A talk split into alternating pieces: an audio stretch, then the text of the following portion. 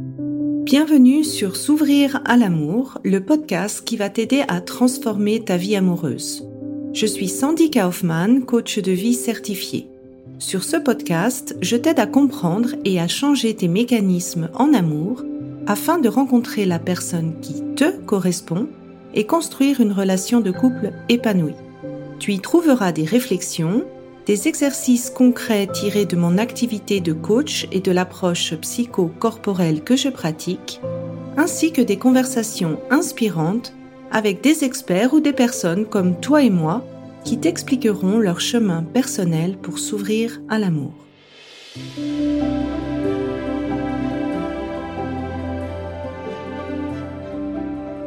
Tu écoutes l'épisode 74 Se libérer de la dépendance affective.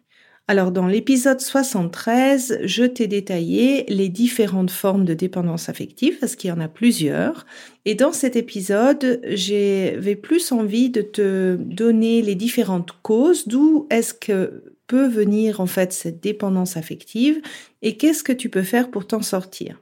Alors la première cause que j'ai pu remarquer dans les personnes que j'accompagne, c'est le manque d'amour de soi, c'est-à-dire au moment où la personne cherche à combler le manque d'amour de soi avec l'autre, avec l'amour de l'autre. Et le problème, en fait, c'est que l'autre ne peut pas combler un manque dont il n'est pas responsable. Et pour savoir si ta dépendance, en fait, arrive ou vient de ce manque d'amour, tu peux te poser les questions suivantes. Est-ce que je m'aime? Est-ce que je prends soin de moi? Est-ce que je prends soin de mon apparence? Est-ce que c'est facile pour moi d'accepter ma part d'ombre, mes défauts? Est-ce que tu as un dialogue intérieur qui est plutôt bienveillant ou plutôt dur et exigeant, perfectionniste envers toi? Quelle est l'influence de l'opinion des autres sur toi? Et si tu remarques que en, répondant à ces questions, eh bien, c'est plutôt bas, à ce moment-là, en fait, la solution pour toi te libérer de la dépendance affective, ça va être par te donner cet amour à toi-même. Ça va être par remplir cette coupe d'amour et automatiquement, la dépendance que tu auras envers l'autre va diminuer. À cet effet, dans les notes de l'épisode sur mon site, je te mets le lien vers une méditation amour de soi que tu peux faire pendant 40 jours pour justement euh, t'aider dans ce processus. La deuxième cause, c'est ce que j'appelle le manque de nourriture affective, c'est-à-dire c'est une sensation de manque de ne pas arriver à être bien sans un réconfort extérieur. Donc ça peut être la présence de l'autre, ça peut être la nourriture, ça peut être des animaux, ça peut être vraiment cette sensation qu'il y a un vide si on n'est pas avec les autres. Et quelque part, la dépendance affective, elle vient comme si tu cherchais à combler l'inconfort d'un vide intérieur que tu ressens par une source extérieure. Ça peut être l'autre, ça peut être la nourriture, au lieu de chercher à combler ce vide par toi-même. Et ce réflexe, en fait, ça a une conséquence majeure, c'est que tu renforces en fait la dépendance à cette source extérieure. Et donc en relation, ça peut souvent se montrer par le besoin de fusionner, ou bien cette tendance à la dépendance affective, ou bien la difficulté à être seul parce que c'est comme si tu penses que cette source extérieure était le seul moyen de t'aider. Il y a un peu de vrai à ça parce que souvent quand on a cette sensation de manque, c'est souvent dans les poumons d'ailleurs que ça se trouve, c'est lié souvent à une expérience du passé en lien avec une séparation soudaine des proches. Alors, je te donne différents exemples que j'ai pu observer.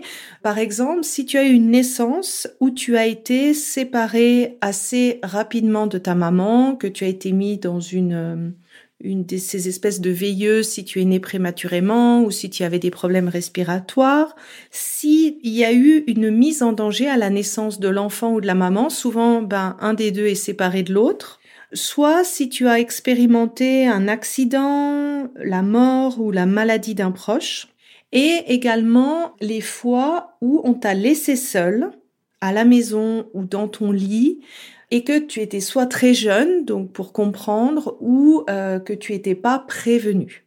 Par exemple, tu fais la sieste comme d'habitude, mais quand tu te réveilles, en fait, tes parents étaient pas là. On va dire c'est logique de se dire j'ai besoin de cette source extérieure parce qu'elle a disparu soudainement dans mon passé, mais en fait, ici, la solution, c'est vraiment d'aller creuser dans ton passé ce traumatisme-là, ce choc-là, et de le changer pour que finalement ce vide que tu ressens en toi ne soit plus là. La dernière cause que j'ai pu remarquer en fait dans les personnes que j'accompagne, c'est cet amour un peu conditionné, ce sentiment de devoir se sacrifier, de faire des choses, de, de souffrir pour être aimé. Ça peut venir de situations de ton passé où tu as eu ce sentiment que pour recevoir de l'amour, il faut donner au-delà de tes capacités, il faut souffrir, il faut t'oublier. Donc ça peut être le cas, par exemple, si tes parents t'ont donné un amour très conditionné à ce que tu fais en fonction des comportements qu'ils voulaient de toi ou des notes qu'ils voulaient de toi, ou bien de cette habitude de, trop donner, et d'avoir un peu une orientation plus sur les besoins euh, de tes parents ou de ta famille plutôt que tes propres besoins, eh bien, dans tes relations amoureuses, ça va en quelque sorte te donner le pli d'accepter finalement qu'il y ait ce déséquilibre dans la relation où tu es finalement en manque de retour d'amour. Et pour ce cas-là, tu peux te poser en fait les questions suivantes. Tu peux te poser la question, mais comment est-ce que mes parents m'ont-ils aimé? Comment est-ce qu'ils réagissaient quand tu étais vraiment toi? Est-ce que tu as eu le sentiment qu'ils ont comblé tes besoins ou que c'était plutôt euh, unidirectionnel? Et est-ce que tu te sentais en droit d'être faible, en droit d'être vulnérable et de leur demander de l'aide? Et dans ce cas-là, en fait, bah, ça va te demander de réapprendre à rééquilibrer le donner et le recevoir, en fait, dans tes relations. Alors, comment se libérer de cette dépendance affective? Tu vois que les causes, elles peuvent être assez différentes. Donc, la première étape, ça consiste vraiment à identifier quelles ont été les blessures du passé qui ont généré cette dépendance et de déprogrammer ces événements du passé pour qu'ils n'influencent plus ta manière d'agir dans le présent. Et si tu écoutes depuis longtemps le podcast, tu sais que pour moi, ça passe par le corps. Tu peux écouter l'épisode 3 à ce sujet. Mais ça te demande aussi de cultiver des habitudes saines qui consistent à contrecarrer en fait le manque que tu as eu. Donc si c'est l'amour de soi, bah, ça va être de travailler sur l'amour de soi. Si c'est le manque de nourriture affective, ça va te demander d'apprendre à combler cette nourriture affective jusqu'à que tu sentes que ce vide n'est plus présent.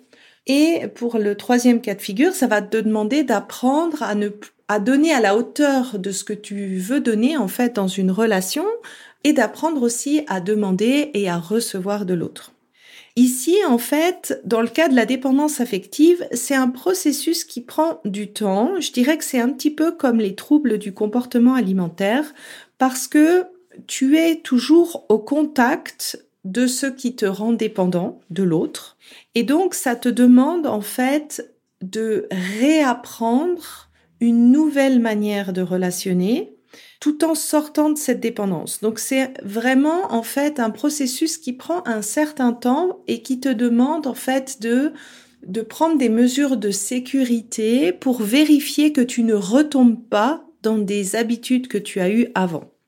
Et ce processus-là et ces habitudes que là, c'est vraiment ce qu'on met en place dans mon programme S'ouvrir à l'amour, avec bien sûr cette partie du passé qui va t'aider à découvrir l'origine de ta dépendance affective, et qui va vraiment t'aider à mettre en place ces bonnes habitudes. Alors j'espère que cet épisode t'a plu et la semaine prochaine, je vais parler des quatre freins indirects à l'amour, donc de choses qui ne concernent pas forcément les relations amoureuses, mais qui ont quand même un impact sur ta vie amoureuse. Je te souhaite une belle semaine. Si tu apprécies ce podcast, la meilleure façon de m'encourager est de me laisser une revue sur Apple, Spotify ou de transmettre cet épisode à une personne de ton entourage.